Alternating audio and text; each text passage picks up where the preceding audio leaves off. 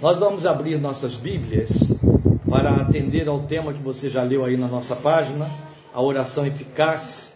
Nós leremos dois textos. Neste momento, leremos apenas o capítulo 5, versículo 16 de Tiago. Tiago, capítulo 5, versículo 16, é de onde estamos tirando o título da nossa meditação, embora não seja o texto da nossa meditação. Então, eu estarei lendo texto do título. Depois, é claro, nós estaremos lendo o texto em que a meditação estará se baseando. E a leitura de Tiago 5,16, que é a que dá sentido ao nosso tema, a nossa proposta de ministração desta tarde, na verdade seria a última linha do versículo 16. Mas eu vou ler todo o versículo 16 e aí em seguida nós estaremos orando e partindo para a meditação de hoje. Lembrando que o nosso tema é esse: a oração eficaz. Portanto, diz Tiago, portanto, confessem os seus pecados uns aos outros e orem uns pelos outros para serem curados. A oração de um justo é poderosa e eficaz. Ou, como dizem as antigas versões, e aí dá mais força ao nosso tema, muito pode, por sua eficácia, a oração de um justo. Ele aqui acrescenta na nossa versão poderosa e eficaz. Muito pode, por sua eficácia, então daí o poder, o poderosa, muito pode, por sua eficácia, a oração de um justo.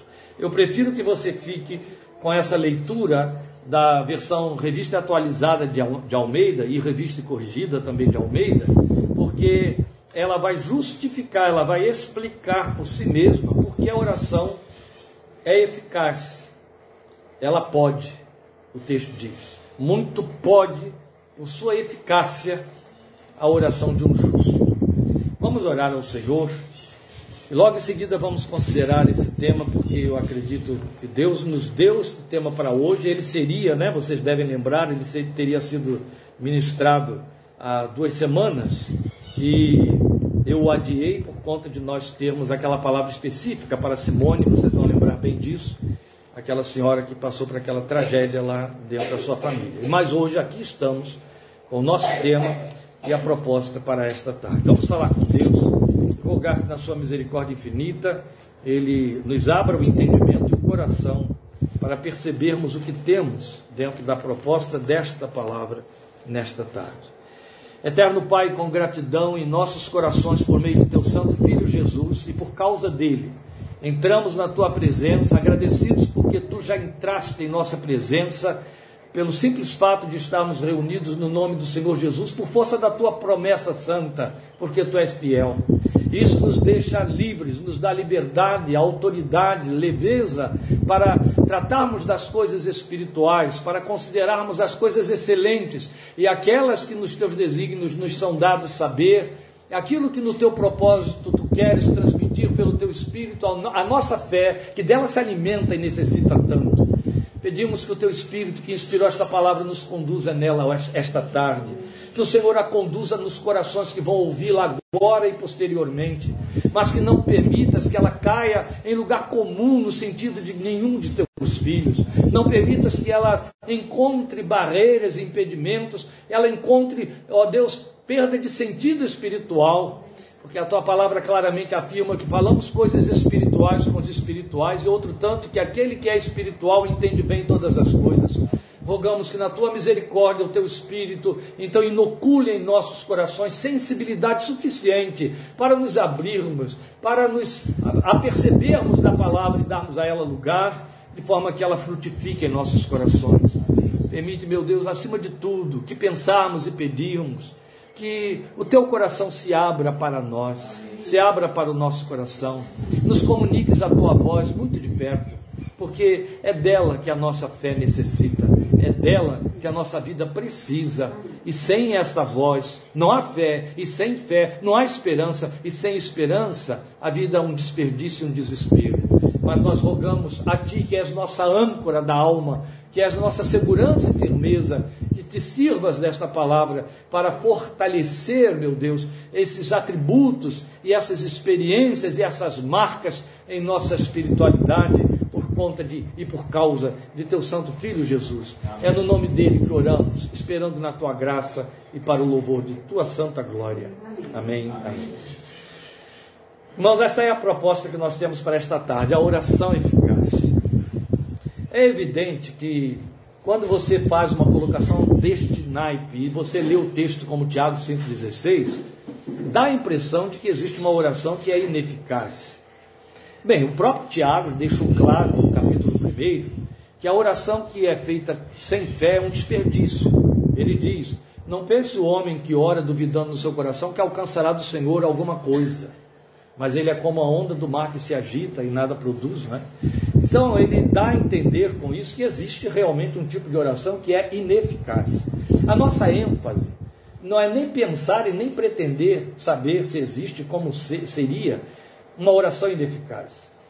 A nossa proposta é a gente pensar no significado e na possibilidade de uma oração eficaz. É evidente, se eu fosse fazer uma enquete aqui, ou mesmo deixasse que as pessoas aí se é, é, permitissem, é, obrigado, meu irmão, você tem toda a razão, eu esqueci isso da outra vez. É, minha irmã, desculpa, eu pensei que fosse o, o Torono, mas não é, é a sua irmã que está aqui me avisando o ventilador está atrapalhando como atrapalhou da outra vez. Muito obrigado, André, agradeço muito. É, a verdade é que se a gente fosse fazer uma enquete ou deixasse vocês aí responderem o que você entende por oração eficaz, o que é oração eficaz para você, haveria uma resposta uníssona. A gente conhece a cabeça do crente e até o coração há dezenas e dezenas de anos, não é? Eu posso dizer que eu conheço o coração e a cabeça do crente há 51 anos, porque eu sou crente há 51 anos. Então eu posso não conhecer bem meu coração, mas a minha cabeça eu conheço. A Bíblia já diz que meu coração eu não conheço, e eu concordo com ela. Então, na verdade, a primeira resposta que nós daríamos, e provavelmente a única, é aquela que atende ao que eu pedi. É aquela que satisfaz o que eu pedi. A oração eficaz é aquela que teve efeito para mim. Mas isso é um leve engano. Porque quando a Bíblia diz que existe oração eficaz, ela não está dizendo, embora Tiago aqui tenha colocado dentro de um contexto de doença, se você ora para um enfermo, ele toma Elias como exemplo, não para falar de enfermidade, né? que a oração produz esse resultado, a ênfase de Tiago é nos mandar orar, ele está nos mandando orar. Você vê que ele está falando sobre doença e ele toma como exemplo de oração eficaz o Elias, profeta, que não estava orando por enfermidade nenhuma, estava orando para que houvesse seca e depois para que chovesse. Então, é, a coisa é bem diferente. Mas a verdade é que a Bíblia em nenhum momento diz que Deus está comprometido a responder a nossa oração. Jesus disse: se você pedir, será dado, e ele cria umas condicionais. Ele diz também: o que pedis em meu nome, mas ele cria uma condicional. Vamos lembrar aí a principal condicional, que é a que pega todo mundo do laço, que é João 15, 16. Não é? E a outra condicional ainda no Evangelho de João, Jesus fala de estarmos apegados à Sua palavra, apegados a Ele e termos comunhão uns com os outros para que as nossas orações sejam respondidas. Então a gente é pego em todos esses laços. Mas a verdade é que, e nem você precisa ter um texto bíblico explícito a esse respeito, basta você saber que a palavra de Deus proclama a soberania de Deus, para você entender o mínimo que você pode entender de soberania, o mínimo, e nós estamos tão deslocados culturalmente, intelectualmente, do significado de soberania, que tem muita gente falando bobagens estúpidas a respeito disso, quando pretende falar. Soberania é incontestável, soberania é inflexível. Ou não é soberania. Entende? Quando a Bíblia fala da soberania de Deus, está falando da vontade do plano de Deus. E mostrando que tem a ver com o caráter de Deus. Qual é o caráter de Deus que Amós mostra para, nós e Tiago também? Olha como é que a gente está batendo em Tiago. Ele é imutável. Ele é imutável. E isto constitui caráter de um soberano, uma soberania. Soberania significa direitos irretocáveis, inegociáveis, que a gente chama de valores absolutos na soberania de Deus, os valores são os valores absolutos de Deus, que a teologia chama de valores incomunicáveis. O que são valores incomunicáveis? Aquilo que só pertence a Deus, que, que criatura alguma vai copiar, porque não existe, não tem como. Então, veja, o que, que pertence a Deus que são valores incomunicáveis, valores absolutos? Deus é eterno. Deus é, é, é onipotente, tem outro? Deus é onipresente, tem outro? Deus é onisciente, tem outro? Entende? Valores incomunicáveis, que caracterizam Deus como Deus. Agora, existem os valores comunicáveis de Deus. Eu estou usando expressões de teologia, que são os valores que você pode e deve copiar. Estamos falando disso no nosso estudo em Efésios. Vocês acabaram de ouvir quarta-feira. Então Deus é fiel, você é convidado a ser fiel. Deus é justo, você é convidado a, a, viver em justiça e ser justo. Deus é santo, a Bíblia te exorta a ser santo. Deus ama, manda você perdoar, amar. Deus perdoa, manda você perdoar. Mas os valores incomunicáveis de Deus têm a ver com a soberania de Deus. E os valores comunicáveis são frutos da soberania. Logo, são irretocáveis. Um Deus que é soberano, ele não se não modifica o plano e a vontade dele. Vamos lembrar a máxima de Jó? Qual foi a máxima de Jó? Jó capítulo 42. Nenhum dos seus planos pode ser mudado. Nenhum deles. Então, na verdade, porque Deus é soberano, ele faz o que ele quer, e se alguém tiver alguma dúvida a respeito, se complica ou se esclareça lendo Romanos 9 e 10. Se Deus é soberano, ele não cede à vontade de ninguém. Isso já cria para algumas pessoas uma tremenda barreira no que diz respeito à oração. Então, para que, que eu vou orar? Se eu tenho de apresentar uma necessidade minha a um Deus cuja vontade já decidiu alguma coisa, por que, que eu vou orar? Bem, Existe alguém que, com muita sabedoria, esclareceu algumas coisas bem significativas para nós. Este alguém é o meu autor preferido, que eu estou sempre lendo, eu digo que é o pregador da minha cabeceira, Martin Lloyd Jones. Agora ele ganhou muito mais respeito e vulto quando eu tomei conhecimento de que nunca estudou teologia nunca fez um seminário, agora não tem mais, não, ninguém mais me salva de Martin Lloyd Jones. Né? Porque toda a sabedoria daquele homem não foi fruto escolástico, foi fruto de comunhão com Deus, Bíblia diante do nariz. Então, é, Lloyd Jones costuma dizer assim: a oração que Deus responde é aquela que o Espírito Santo botou no seu coração, porque foi isso que Paulo disse, ele está absolutamente certo. O Espírito que conhece a mente de Deus ora de acordo com a vontade de Deus. Eu não posso citar isso aqui, mas eu conheço uma mulher de Deus, que é muito minha amiga, de longa data, que, sem nunca ter lido Lloyd Jones, sem nunca ter lido nada a respeito, porque quando ela disse isso, nós não tínhamos acesso ao material dele, ele ainda estava vivo. E ela disse para mim, uma nordestina de peso, e eu lembro dela dizer: Eu tenho absoluta convicção de que Deus coloca no nosso coração a oração que Ele quer que a gente faça, para que Ele possa respondê-la. Isso, então, num primeiro plano, eu falei que eram duas coisas explica por que a Bíblia nos manda orar e orar sem cessar. Tá certo? Mas a outra razão, que é algo que Deus colocou no meu coração, e eu acho que outros já andaram escrevendo ou dizendo isso por aí, é que a oração não é mais e nem menos do que uma confissão de dependência. E se você quiser discutir ou é, é, é, é lutar aí com essa questão, essa afirmativa nossa de que a, na soberania, a soberania de Deus é retocável e minha oração não vai mudar nada na decisão dele, no plano dele, vamos lembrar Jesus. O que, é que ele fez no jeito de Getsemane sendo quem era? A minha alma está desesperadamente triste até a morte. Aí, com aquele desespero de alma até a morte, ele se ajoelha diante do Pai, sozinho, não quer ninguém participando e pede que fiquem por perto e ele faz uma oração só três vezes. Isso aqui já fala muito. Bastaria ter feito uma vez só. Ele vai uma segunda e vai uma terceira vez. Pai, se for possível que este cálice passe de mim sem que eu beba, mas se não for possível, não seja feita a minha, mas a tua vontade. Ora, o que Jesus está jogando nesta oração não é com uma hipótese. Ele está procurando ver se o pai tem um plano B. É só isso. Entende? É só isso. Não passa disso.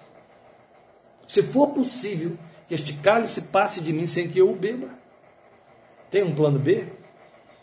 Execute o plano B, porque eu não, estou em condições de beber este cálice. Eu estou com a alma profundamente triste até a morte. Mas se não for possível, se não há plano B, não seja feita a minha, mas a tua vontade. Jesus estaria dizendo, e só ele poderia dizer, cuidado que nunca chegaremos lá.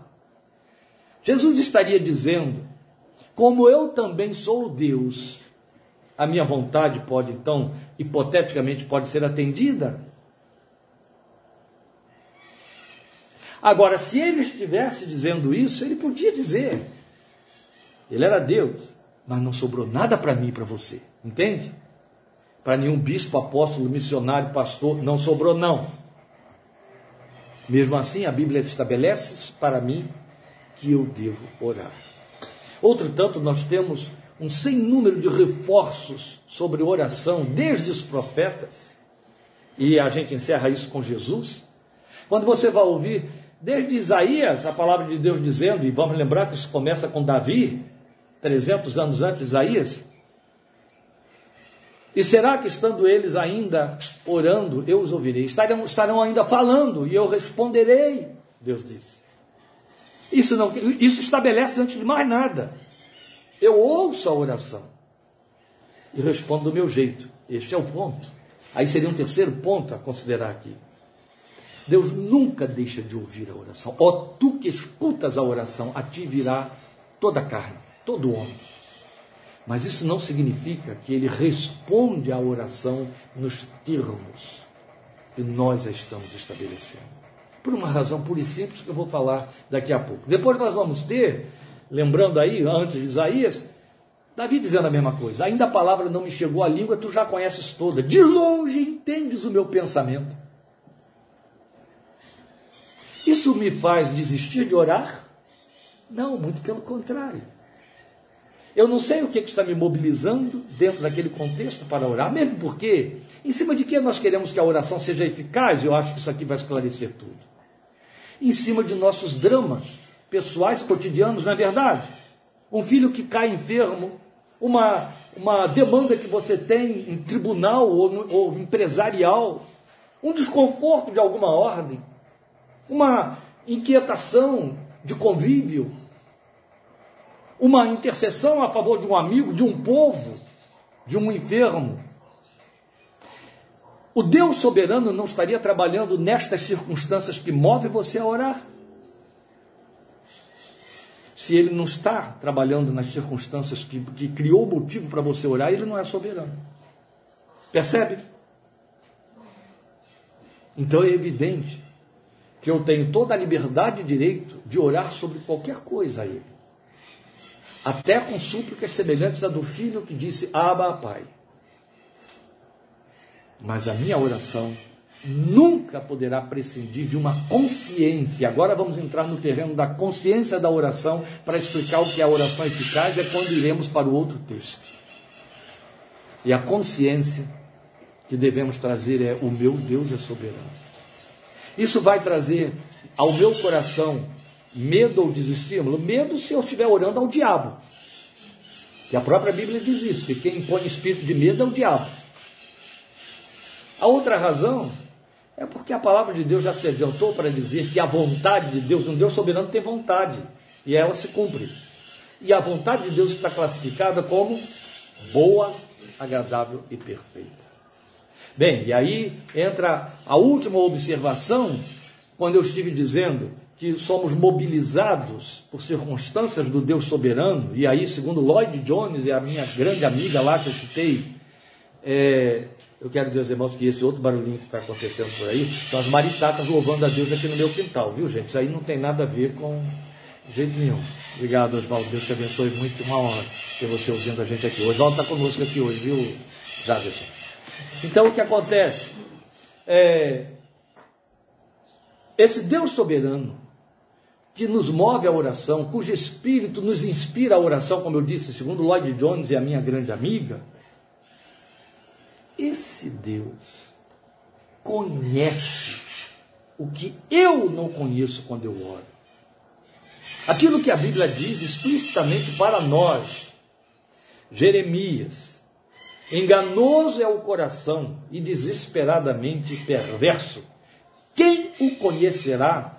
Você pode querer discordar de Jeremias, eu, eu, eu não aconselho você a fazer isso. Eu não sei se elas estão louvando agora.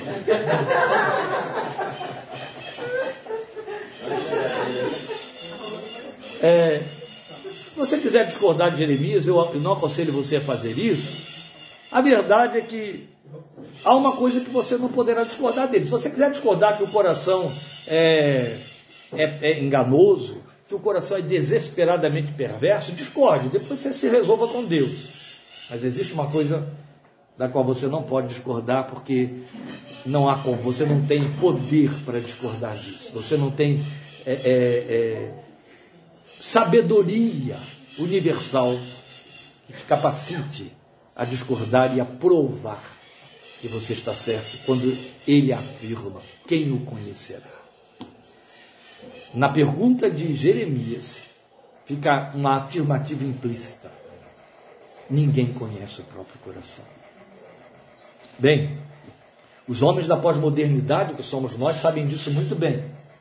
Porque a gente para diante dos terapeutas por pura e simplesmente não conhecer o coração. Pois é uma coisa horrível de se dizer. Pode deletar depois, viu, gente? Não tem problema não. Mas geralmente, quem está debaixo de problemas que precisam ser resolvidos terapeuticamente e não procura é porque não acredita que o seu coração é enganoso. Aí não procura terapia. Entende? Não procura aconselhamento, não procura pastor, amigo mais experiente, com quem desabafar e com quem falar, porque ele acha que ele conhece o seu coração.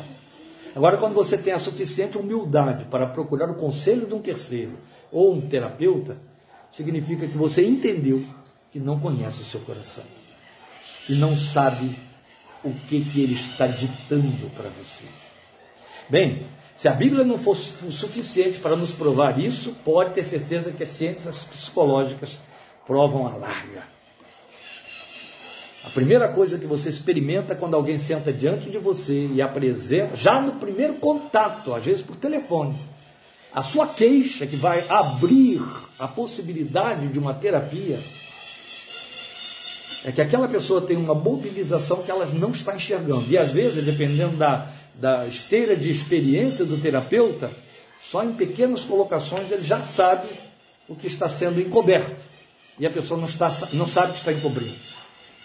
Os bons cursos de psicanálise nos ensinam que você, e não um secretário ou uma secretária, que deve fazer o primeiro contato, primeiro ponto de contato com o solicitante. Então, se ele vai ligar, não fale com a secretária, fale com você, se você tem secretário porque você vai ouvir a entonação da voz e ainda não está vendo a pessoa.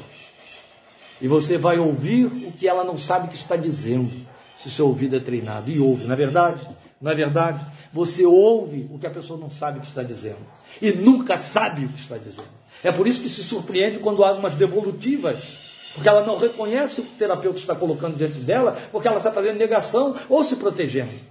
O coração, ninguém o conhece. Ora, meus queridos, se nós não temos capacidade, poder cognitivo, intelectual de conhecer o nosso coração, que autoridade temos presumível de decidir que aquilo que estamos pedindo a Deus em oração é o que de fato Deus tem de responder? É muita pretensão. É muito é, é presumir de que Deus não é soberano. Como andam por aí uns tolos, eu não posso dar uma palavra que classifique menos. É, dizendo: ah, mas na soberania, a soberania existe a soberania, a soberania de Deus e a nossa responsabilidade, pretendendo que na minha responsabilidade a soberania de Deus muda. Porque eu sou responsável por mudar a soberania de Deus.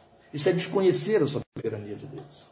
A minha responsabilidade só me torna responsável pelos meus atos e as minhas escolhas. E Deus se mantém fiel a propósito da decisão dele. E o que, é que ele diz? Eu, o Senhor, não mudo e por isso vocês não perecem.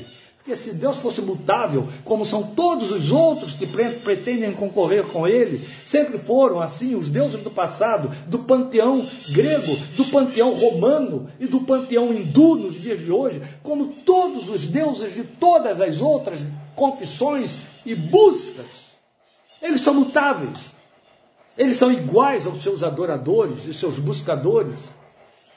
E esta é a razão porque quem os busca, os busca debaixo de muito desespero, ofer fazendo oferendas para mudar a vontade, chamar a atenção daquele a quem rogam. Mas não é assim com o nosso Deus, porque Ele é imutável. Sou eu que tenho de ajustar os meus caminhos e acertar, achar o ponto de acerto com a vontade dele.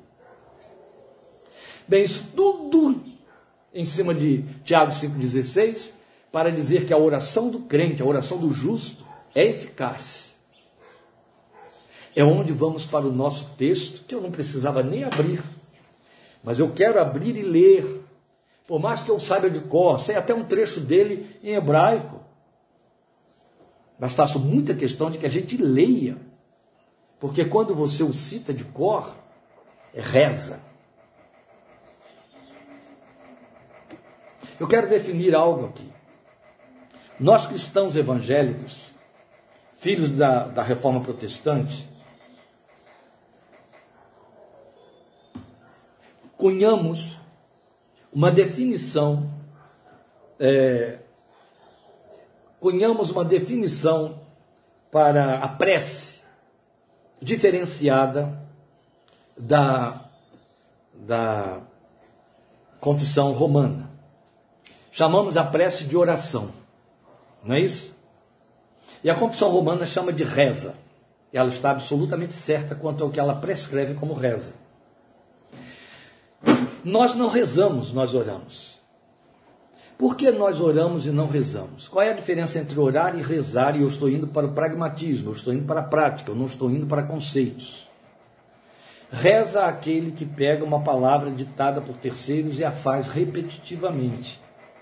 Ele chama de oração, oração de São Cipriano, oração de Santa Bernadette, mas é uma reza. Porque quem fez aquela oração e a escreveu foi São Cipriano, foi Santa Bernadette. E quando você ora, você fala do que o seu coração sente e pensa. Certo? E aí o Espírito de Deus está inteiramente à vontade para fazer o quê? Interceder por você até com gemidos inexprimíveis. Orar segundo a mente de Deus, é, é, é Paulo em Coríntios. Mas quando você reza, duas coisas graves acontecem. Primeiro, que a sua prece não é sua. Então ela não pode dizer o que de fato você precisa e quer. Segundo, que o seu coração não está ali. Seu desejo, sua aflição, etc. estão, mas a oração não. Como nós temos uma oração escrita, a reza de Jesus, o famoso Pai Nosso, a oração do Senhor, nós a repetimos. Mas quando a gente a repete, ela é só reza. E Jesus não a pretendeu como reza, porque se você perceber no texto para onde nós vamos, de Mateus capítulo 6, 9 em diante, o versículo anterior, versículos 7 e 8, Jesus disse assim: quando vocês orarem, não usem de vãs repetições como os pagãos que não têm esperança e que pensam que por muito falarem serão ouvidos. Aí ele vai e diz: Agora vocês vão orar assim, Pai nosso que está nos céus. Não parece uma contradição? Não, não é porque ele não pretendeu que você transformasse o ensino dele numa reza. Entende? Se ele acabou de dizer, não fiquem repetindo, achando que serão ouvidos por muito falar, porque é assim que fazem os pagãos, porque eles acreditam que por muito repetirem serão ouvidos. Imagine se eu vou resolver o meu problema espiritual dizendo três Padre Nossos. Não é verdade? E não sei quantas outras coisas mais. Quatro Padre Nossos, ou um que seja. Logo, quando Jesus estabeleceu, deu resposta à questão que foi levantada: Senhor, ensina-nos a orar, é quanto nos basta. E aí ele entra: vocês orarão assim, ele não está criando uma contradição. Ele não está dizendo, é isso que vocês vão dizer na oração. Primeira coisa que eu quero mostrar a você antes da leitura do texto de Mateus 6 é que Jesus atende a essa questão em cima de uma observação feita pelos discípulos. É só Lucas que mostra isso para nós.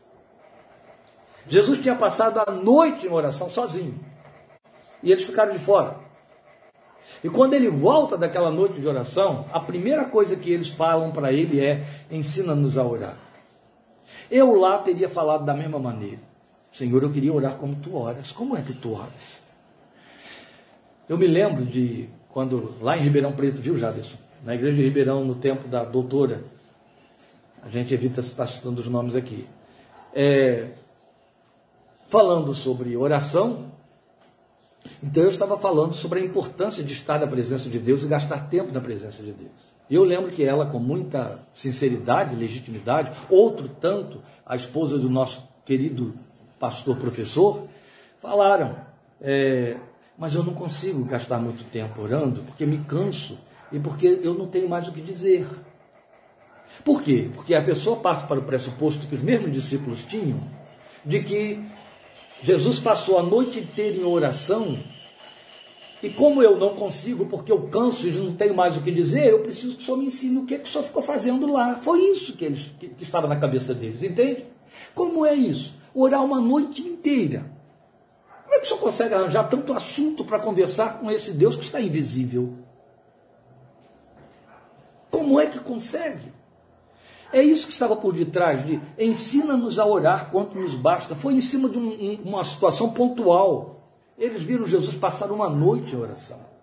Eu lembro do pastor Jaderson, quando era pastor em Salvador, e muito amigo do, do Penteca do lado de cá, né? que orava em voz alta, que orava muito tempo, orava pelas ruas. Em Rio Claro, orava lá naqueles bosques, no horto, horas a fio, perambulo aqui pelas ruas de Analândia, agora não mais que os joelhos ficaram velhos, mas orando aqui pelos batagais. E eu me lembro dele mandar uma carta, naquele tempo não havia internet. Kleber, quando você ora, quanto tempo você gasta em oração? E você sempre ora em voz alta? Sim, sempre orava em voz alta. Essa foi a resposta que eu disse a ele. E quanto ao quanto tempo você gasta em oração, ele estava com muita ansiedade, buscando muito. Eu disse para ele: depende. Depende do que acontecer na oração, depende das circunstâncias. Não depende do meu assunto. Mas vamos pensar aqui num homem, por exemplo, que orou uma noite inteira. Quem foi ele? Que não era Jesus. O pai de todos, Jacó. Jacó passou uma noite de oração no Val de Jaboque. Lembram disso? Aí você vai dizer assim: o que, que ele tinha tanto para dizer em oração para aquele anjo que apareceu ali? Só Osés diz para nós o que, que ele fez. Sabe em que, que se resumiu a oração de Jacó uma noite inteira? E ele venceu, na linguagem do próprio Deus que o ouviu, você venceu? Chorou e pediu misericórdia. a pessoa passar uma noite pranteando diante de Deus e dizendo: tem misericórdia.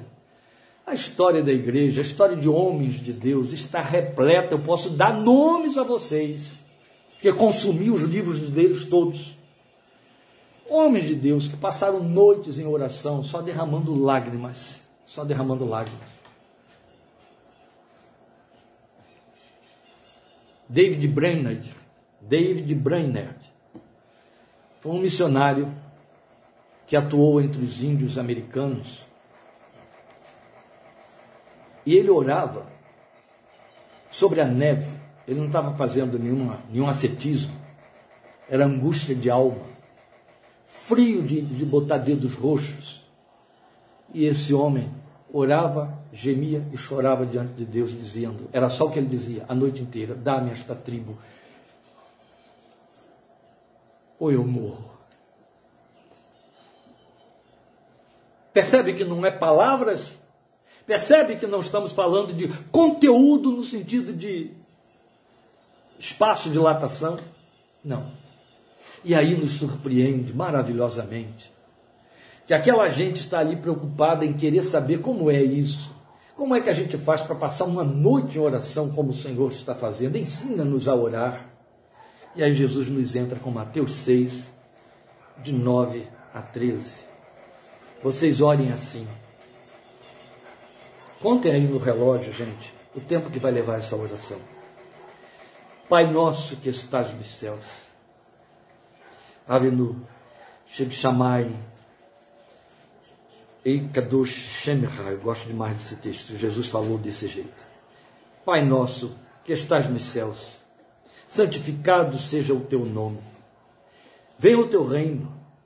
Seja feita a tua vontade, assim na terra como no céu. Dá-nos hoje o nosso pão de cada dia. Perdoa as nossas dívidas, assim como perdoamos aos nossos devedores. E, porque está encerrando, e não nos deixes cair em tentação, mas livra-nos do mal, porque teu é o reino, o poder e a glória para sempre. Amém. Eu acho que eu gastei uns 30 segundos.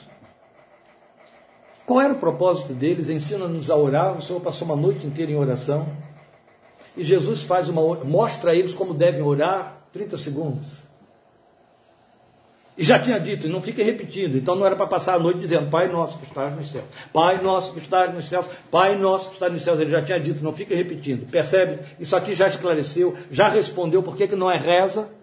Então nós precisamos ir para o teor disso que está aqui. O que, que estava na cabeça de Jesus para dar essa resposta? Vocês vão orar assim, e aí vem com o Pai Nosso e termina com esse Amém. Percebe também que a oração pede pão, perdão, proteção e não pede paz? Já chamou a sua atenção isso aí? A mim chamou. E muito. E não uma vez só. E não é coisa pequena, não. Começa que se eu vou pedir que não me deixes cair em tentação, mas livra-me do mal, eu estou de alguma forma meio inseguro. Eu preciso de garantias e de segurança. Quem está inseguro, provavelmente está sem paz. No entanto, paz não entrou aqui no menu. Não é? Bem, eu estou aprendendo francês, menu. Paz não entrou aqui no menu, não. Porque não precisa. Porque foi exatamente o que Paulo nos ensinou em Filipenses 4, 7. Não fiquem inquietos por coisa alguma. Ó, oh, não fiquem sem paz, não fiquem ansiosos por coisa alguma. Antes, as vossas petições sejam conhecidas diante de Deus. E a paz de Deus, que excede todo entendimento, guardará a mente e o coração de vocês. Ele não disse também em nenhum momento, pastor Remídio que frisava muito isso, frisa, né? É, muito isso. E ele vai responder ao que você colocou nas petições todas que eu estou dizendo que você faça. Não, não foi isso que Paulo disse. Qual vai ser a resposta que Deus vai dar? O volume de petições que você vai apresentar para deixar de ficar ansioso. Ó, vai esvaziar a bola da ansiedade jogando petições diante de Deus. Qual vai ser a resposta de Deus? O que, é que os púlpitos diriam? E Deus vai atender o que você pediu, especialmente se você botar a ofertinha na sacola. Desculpem. Não. A paz de Deus, que excede todo entendimento, guardará a mente e o coração de vocês. Ela dará toda a resposta seja a paz de Cristo o hábito em vossos corações, ela dará toda a resposta. Por isso que pregando a semana retrasada, nós estivemos considerando isso na bênção arônica, considerando que a paz é o alimento, shalom é o alimento, tá certo? Responde tudo, inclui pão, perdão, proteção. Eu não preciso pedir paz. Se ele atende ao que eu estou rogando, eu tenho paz. E ele atende. Pois bem, nosso propósito aqui é pensar na oração eficaz, que foi o que Jesus mostrou. Tiago falou: oração eficaz, aqui está a oração eficaz. E a oração eficaz não é repetir o Pai Nosso. Então a proposta do Filho de Deus não foi colocar palavras na nossa boca. Guardem isso porque é importante demais o que eu acabei de dizer a vocês. Quando ele nos ensina a oração do Senhor, que foi chamado de Pai Nosso ou Padre Nosso, ele não pretendeu pôr palavras na nossa boca, isso seria reza repetitiva. Ele procurou mostrar as duas dimensões em que dois personagens transitam: o Deus invocado e o homem que o invoca. Entende? Há duas dimensões aqui que se fundem.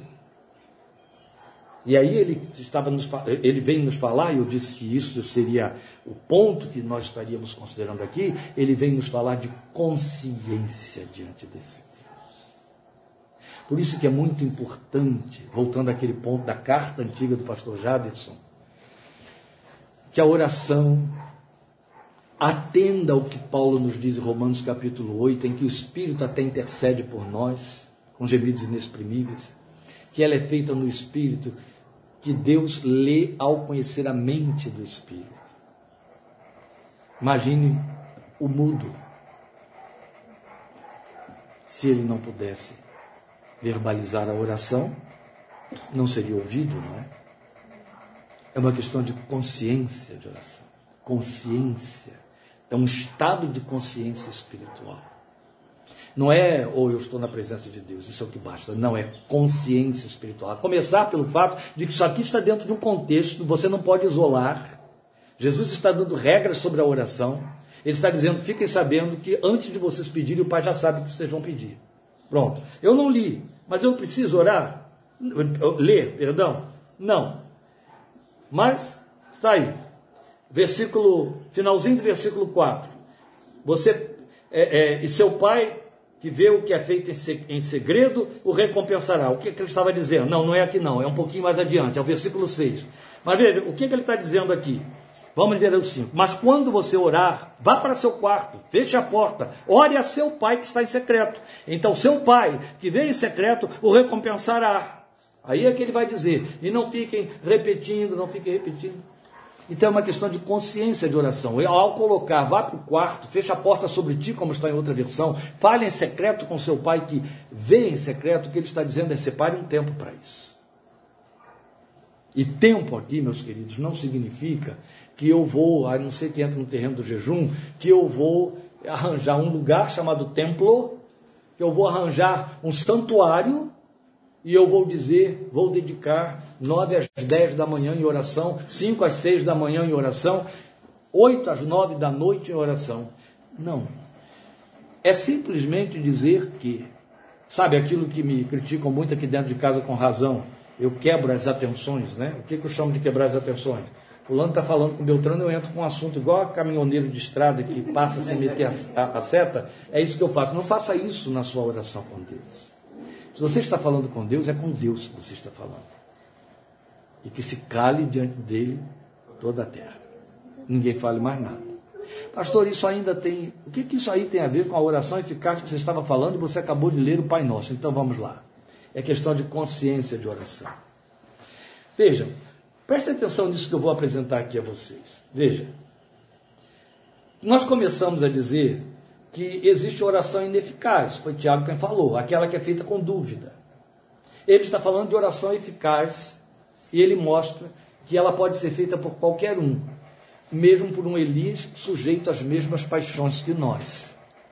Então aí ele, ou ele nos eleva ou ele abaixa Elias. Não sei o que ele está fazendo, mas ele está mostrando que Elias é um homem sujeito às paixões que nós temos e ainda assim orou e Deus atendeu. Então isso estabelece que toda oração pode ser eficaz. Não vou afirmar que ela é, ela pode ser. Jesus teve esse propósito com a oração que nós temos aqui, que também é conhecida, esqueci de dizer, como oração dominical. Por quê? Porque todas as igrejas, durante muito tempo, ficaram repetindo, fazendo a reza do, da oração do Senhor nos domingos, não é? Mas veja, como devem ser feitas as orações? Então, quem não gostaria de conhecer o segredo de uma oração eficaz? Aí vamos para a lógica, não é? O que, que você poderia esperar, voltando à primeira pergunta que eu fiz, dos conteúdos de uma oração digna dessa qualificação aí? Eficaz. O que esperar de uma oração eficaz? Veja, então, alguns pontos que eu vou elencar, eu já notei aqui, que nos conduzem para pensar no que todos nós, incontestavelmente, queremos que aconteça para classificarmos uma oração como eficaz. Veja, ela deve ter o melhor Deus a quem ela possa recorrer. Tolo é quem vai orar a um semideus. Tolo é quem vai orar a um agente intermediário. A começar pelo fato de que Paulo já disse para Timóteo que Jesus é o único mediador entre Deus e os homens. Ficaram de fora todos os outros nomes de homens e mulheres. Começa por aí. A outra coisa também é que o Deus da Bíblia continua o mesmo quando ele diz que não haverá entre nós quem consulte os mortos. Se eu der título deificador a um morto e o invocar, eu estou consultando, invocando mortos. Aí eu deixo de ser evangélico e católico para me tornar kardecista. E a Bíblia simplesmente diz: não haverá entre ti quem consulte mortos.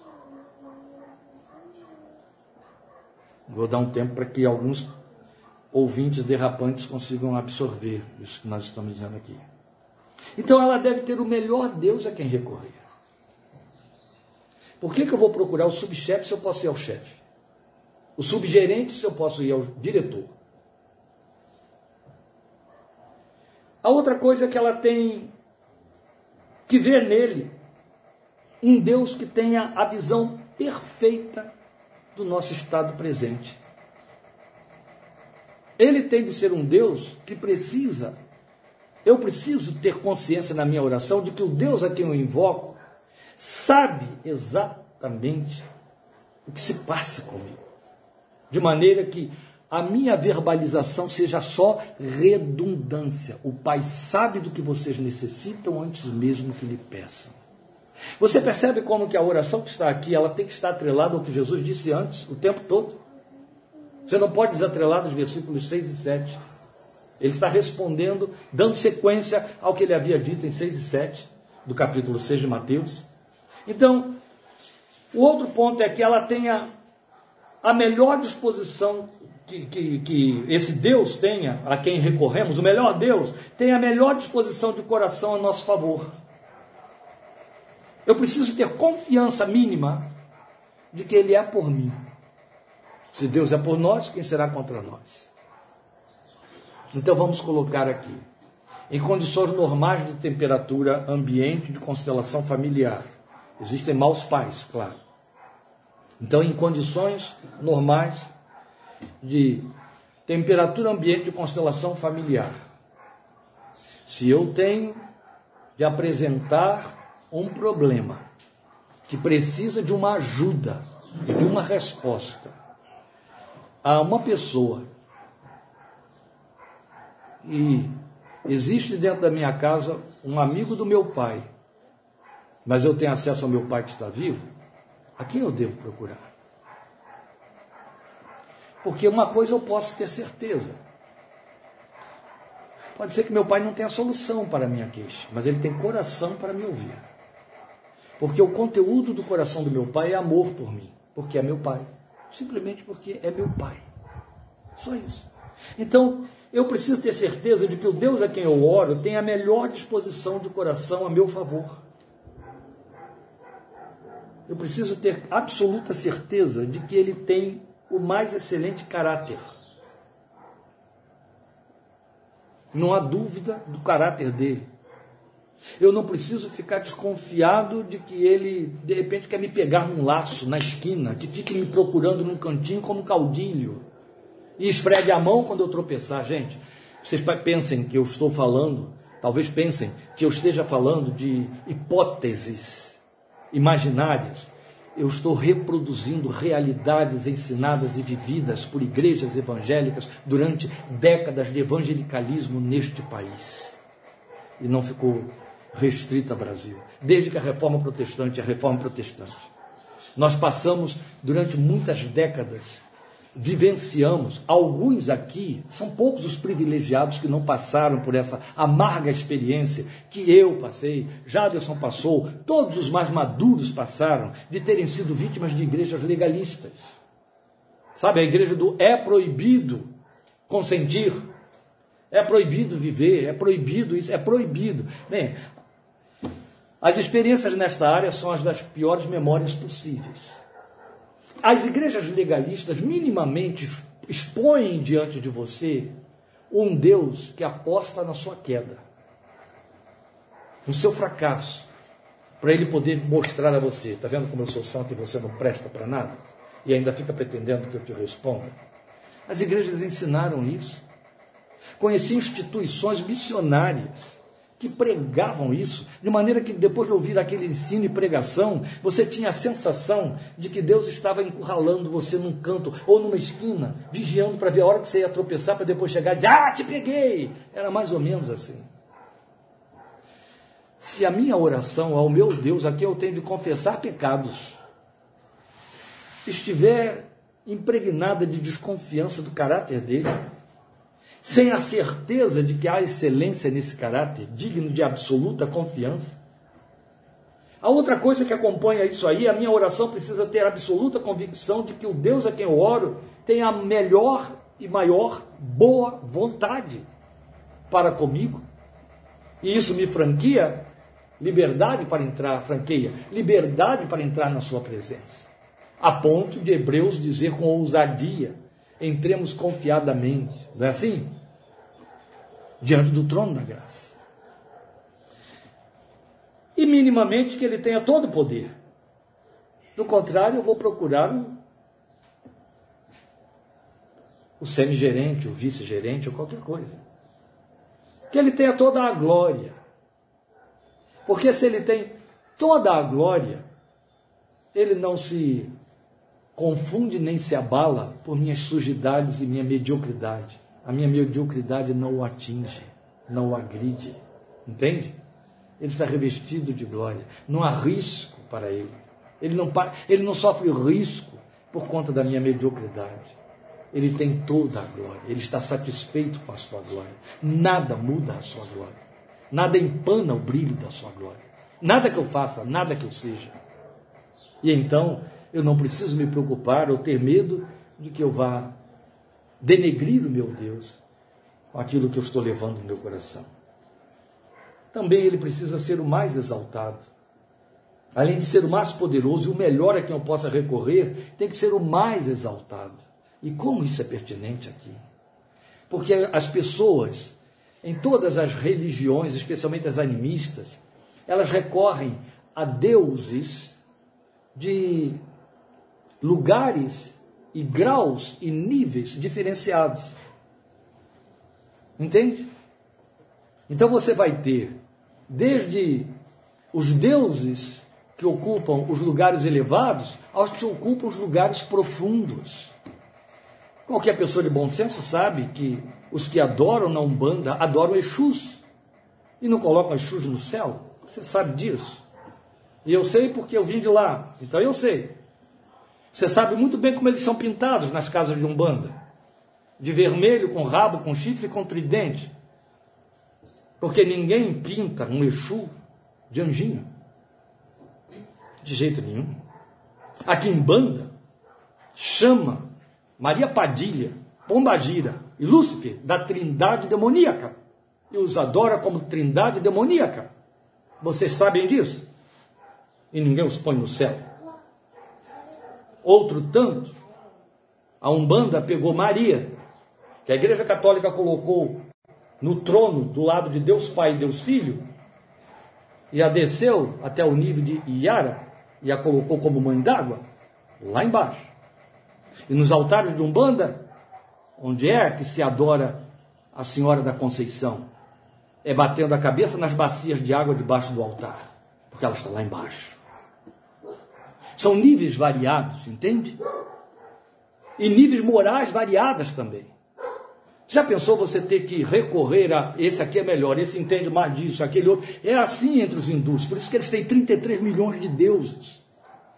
Com cara de macaco, com cara de elefante, com cara de gente, com dois braços, com quatro braços, com cinco braços, com. Eu preciso, tal como imagina no seu coração, assim é. Eu preciso que os meus devaneios e as minhas fantasias me atendam. Jesus te ensina a orar a um Deus que é o melhor a quem você possa recorrer.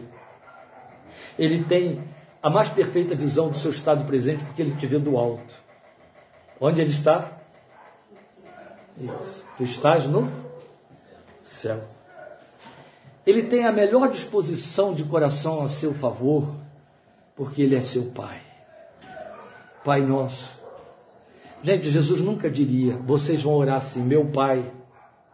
Estaria fora, seria uma contracultura, você entende? Mas essa linguagem coletiva, essa linguagem, esse sentimento de nós, na aplicação é individual. Por isso é que ele, quando ora, ele diz, Aba, Abi, Pai, meu Pai, Recortóvel, o tudo te é possível. Pai, meu Pai, entende? Avenu, nosso Pai, Avi é assim que você ora. Ele é meu Pai. Ele tem a melhor disposição de coração ao seu favor. Porque ele vê em você nada mais, nada menos do que filho. Você sabia que a classificação na visão divina para nós, na categoria de filhos, é filho pequeno, é a criancinha da casa, é o João Lucas? Sabia? É pai dia, criança pequena. Sabia que é por isso que João escreve para homens mulheres velhos, velhos de pecado até, e chama de meus filhinhos. Outro tanto, Paulo, Paulo escreve aos crentes da Galácia e diz: Meus filhos, meus, minhas criancinhas, é o pai dia, por quem de novo sofre as dores de parto. Porque só um recebe o título de filho, filho emancipado, filho legítimo, rios, Jesus, o Filho de Deus. Todos os outros são criancinhas de Deus. Bem, bendito és tu, ó pequenino rebanho, ao Pai agradou dar a vocês o reino. Esta é a visão que ele tem. É o rebanho dos pequenos. Qual pai não se internece diante do filho pequeno? Que lhe peça qualquer coisa. Jesus já se adiantou há muito para dizer: qual de vocês, se um filho lhe pedir pão, vai lhe dar uma pedra? Se lhe pedir ovo, vai lhe dar um escorpião? Se vocês que são maus podem atender assim aos seus filhos, quanto mais o Pai que está no céu dará o Espírito Santo a quem o pedir.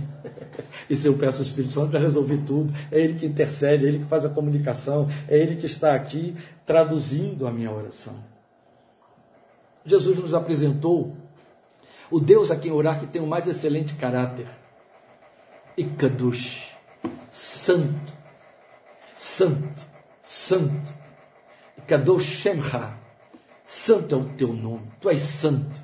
Tu estás no céu, tu vês no ponto mais elevado Tu és meu pai e és um pai que é santo. Teu caráter é perfeito. Eu não preciso desconfiar dele. Não há infidelidade, não há injustiça, não há titubeio, não há de jeito nenhum. E é o que tem a melhor boa vontade.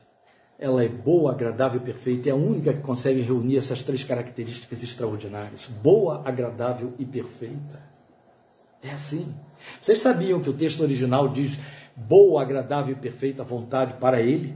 Sabiam disso? Que nossas traduções não acrescentam para Ele. Mas é isso que está dito por Paulo e foi escrito aos Romanos. Em Romanos capítulo 12, versículo 2, quando ele diz: Não vos conformeis com este mundo, transformem-se pela renovação do vosso entendimento, para que possam experimentar qual é a, a, a boa, perfeita e agradável vontade de Deus para ele.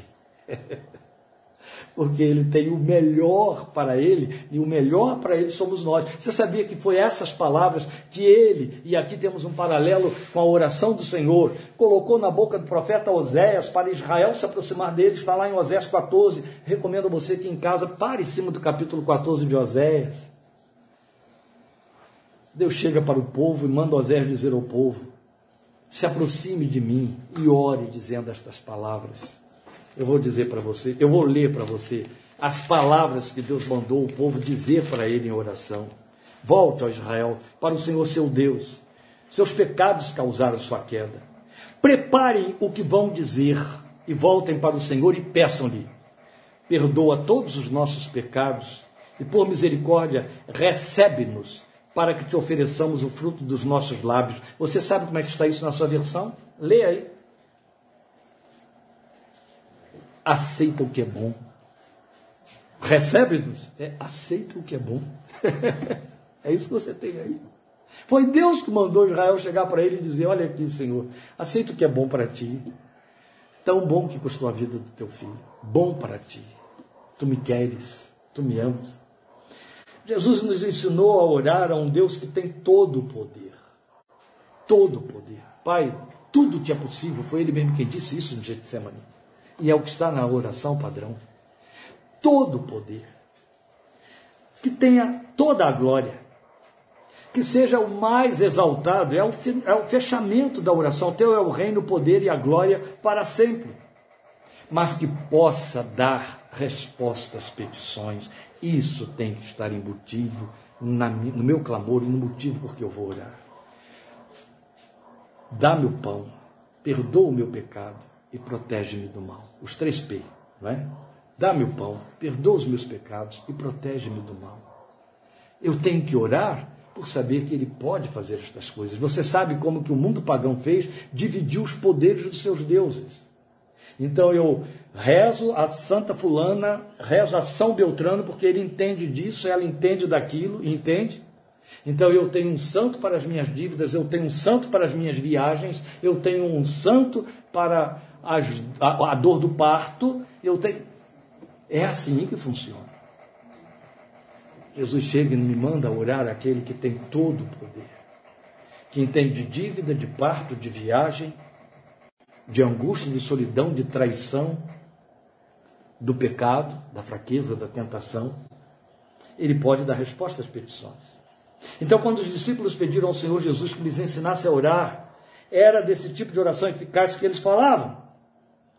E aí, após ele ter dito que não devíamos ficar repetindo, ele nos apresenta isso aqui. Então, ele não nos deu uma fórmula, ele ensinou o caráter da oração.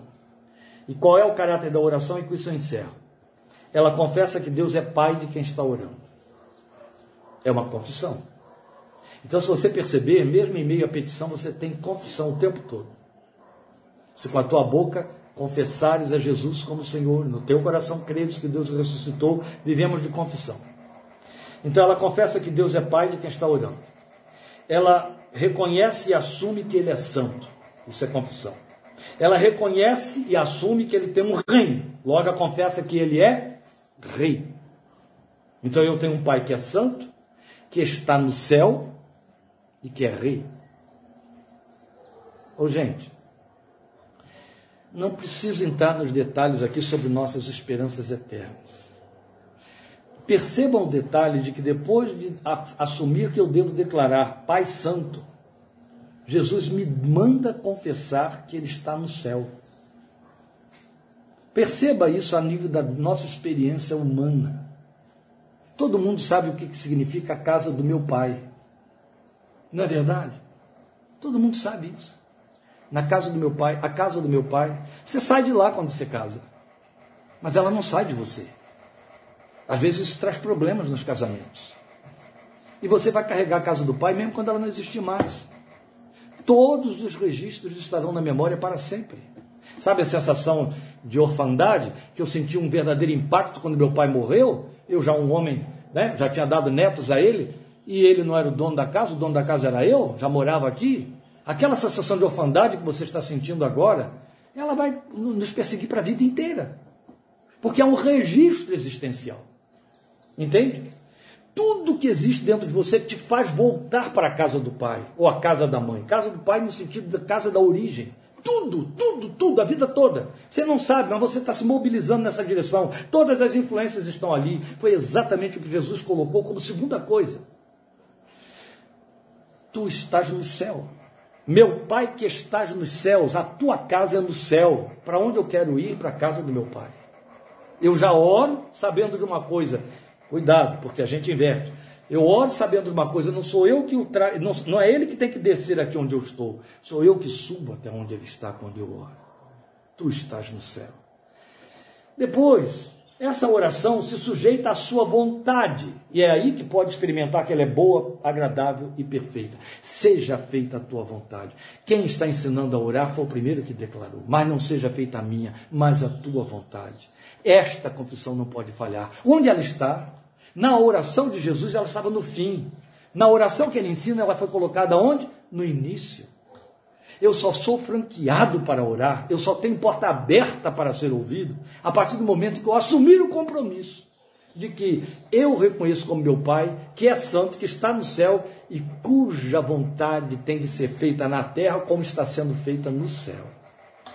Porque o mínimo que eu tenho de pressupor é que a vontade de Deus, inquestionavelmente, é atendida no céu, porque a soberania de Deus lá não é discutida. E aí eu estou assumindo que a vontade dele será aceita, qualquer que seja ela. Por pior que ela seja, não é, meu amigo? Mas continuará sendo a vontade dele. Continuará sendo a dele. Então eu estou confessando que eu me sujeito à sua vontade.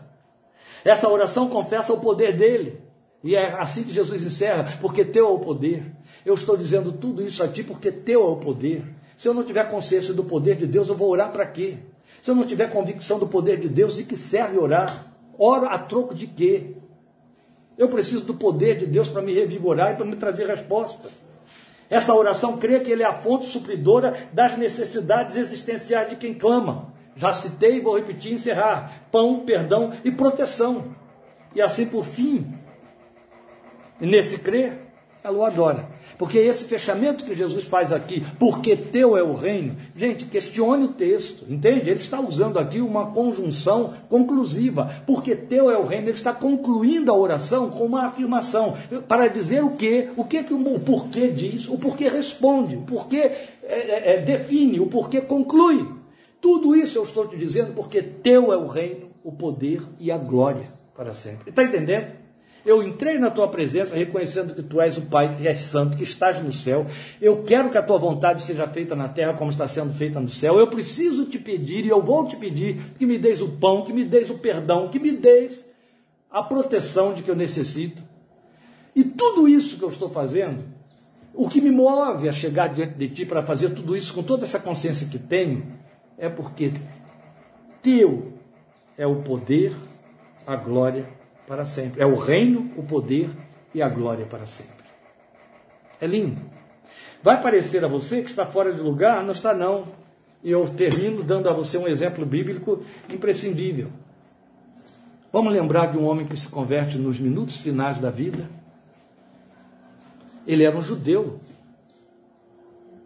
E porque ele era um judeu, o romano não crucificava romanos. Tá certo?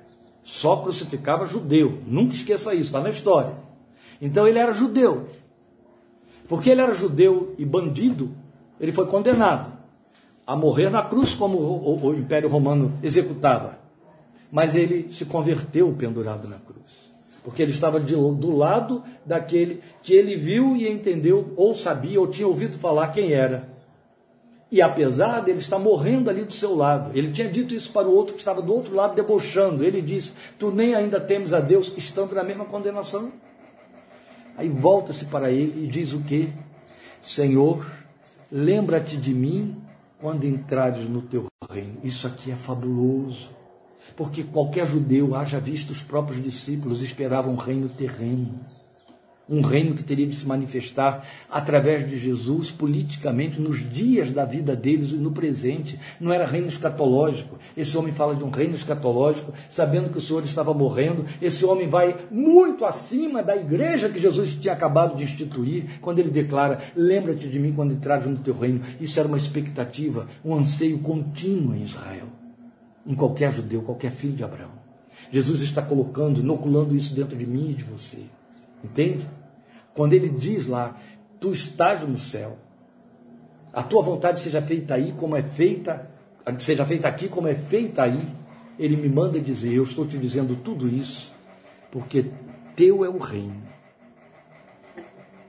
O domínio está na tua mão. Isso abarca, isso amplifica, isso, isso, dilata a cosmovisão das coisas espirituais, do mundo, da história, sem precedente quando eu sei que, e confesso que o meu Deus é rei, porque ele tem um reino, e o seu reino permanecerá para sempre. Se aquele ladrão moribundo podia reconhecer e confessar isso, Jesus está dizendo para mim e para você que nós podemos e devemos confessar que o reino é dele.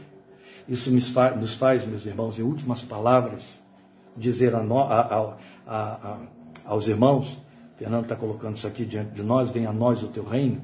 É, e foi isso que Jesus nos mandou dizer: venha o teu reino, seja feita a tua vontade, porque teu é o reino. Que a nossa visão da vida, a nossa visão do cotidiano, isso envolve as políticas pelas quais fomos divididos como igreja da forma mais baixa e vil possível. Nesses últimos dias, a vergonha da nossa história protestante no Brasil para o no, no amargo ano de 2022.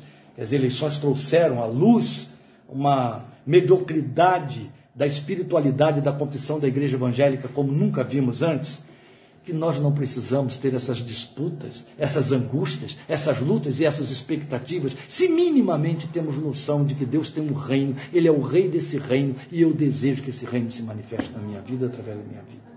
Em outras palavras, Jesus começa a dizer a você assim: ore a um Deus que é teu Pai, que é Rei, está no céu e tem um reino e que esse reino venha até a terra onde você está. Amém? Esta é a oração eficaz. A oração é eficaz porque ela tem esses conteúdos, não porque ela tem essas palavras. Porque ela traz essa consciência, não porque ela tem um modelo a ser feito. Não estou dizendo que vocês nunca mais recitem o Pai Nosso. Eu geralmente não o recito. Cada vez que eu recitar, o fato estar aqui na Bíblia não muda nada, será reza. Jesus me mandou não repetir. Mas uma coisa é absolutamente certa. Quando Tiago diz que a oração do justo pode muito ser feita, Jesus se antecipou a Tiago para nos dizer como ela é. Ela é feita com essa visão. Se esta visão prevalece sobre a nossa fé e em nossa confissão, esta oração é eficaz, Deus está comprometido com ela. Amém? Claro, se tivéssemos oportunidade, quem sabe Deus nos dará, nós estaríamos mostrando, como fez Eugene, Eugene Peterson ao falar lá naquele livro, é, é, A Linguagem do Discípulo, é, como que isto se manifesta em nosso cotidiano, não apenas no momento devocional, mas como tem o seu efeito na realidade e experiência de todo dia. Já passamos em muito do tempo, vamos encerrar. E aí nós vamos ficar de pé, orar, fazendo o fechamento do nosso culto aqui esta tarde. E logo depois os irmãos estarão liberados aí para esses, essas comidinhas que estão inebriando os nossos sentidos nesta tarde. Vamos falar com Deus, pedir que na sua graça Ele esteja guardando essa palavra em nossos corações. Vou aproveitar que o pastor Jaderson está aqui para ele fazer essa oração, encerrando nosso encontro de hoje. Senhor, louvado seja o teu nome, Pai. Amém. Porque podemos te chamar de Pai. Glória a ti, Jesus. Porque teu é o Rei. Teu Aleluia. teu é Amém. glória. Amém. Obrigado, Senhor, por esta palavra. Amém. Sim, meu Deus. De que podemos orar a Ti. Que Amém. o Senhor ouve a nossa oração. Que Glória ao teu nome. Amém. Porque reconhecemos quem Tu és. Amém, Jesus. Aleluia. Glória a ti. palavra continue, Senhor, falando ao nosso coração. Por favor, Pai. Continue direcionando a nossa oração. Amém, meu Deus. Para que nós não entremos por desvios, ó Deus, que muitas vezes Por nos misericórdia, trazem verdade. de uma visão deturpada da tua pessoa. É verdade, meu Pai. Pai, que a tua palavra permaneça no nosso coração. Sim. E dirija a nossa oração para que ela seja de fato eficaz. Amém, Pai. Muito obrigado por esta palavra. Sim, meu Deus. Por teu amor e Nós misericórdia. te pedimos, ó Deus, e ouve o nosso clamor. Amém. Em nome de E para a tua glória. Amém. Amém. Deus te abençoe, obrigado por sua participação conosco. Estejamos, estejamos juntos quinta-feira, 20 e 30, e no próximo domingo também, ouvindo a palavra de Deus. O Senhor te abençoe e te guarde. O Senhor faça resplandecer o seu rosto sobre ti e tenha misericórdia de ti. O Senhor sobre ti levante o seu rosto e te dê paz. Amém.